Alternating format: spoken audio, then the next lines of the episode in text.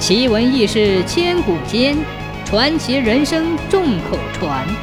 千古奇谈。从前，杭州城疫症流行，市民贫病交迫，十分凄惨。有一天，城内的湖边飘来了一只大船，船头坐了一位美丽的女子，为穷人请命。如果有人出钱买她，他就住在他的家里，为他服务，得来的钱用来救济人民。岸边的人争相买他，相持不下，就采用投钱的方法，谁用钱投中他，就迎娶她回家。于是，铜钱、黄金、白银纷纷投了下来，堆满了船头，却没有一枚落在他身上。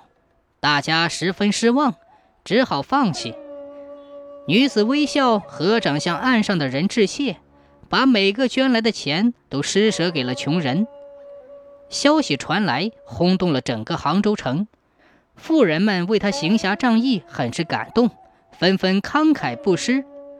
于是，病人得到了医药，穷人得到了金钱，饥饿的人得到了食物，人心都安慰和满足。突然。女子的船上好彩万道，灿烂光明。一位法相庄严的菩萨合掌微笑，大家惊奇极了。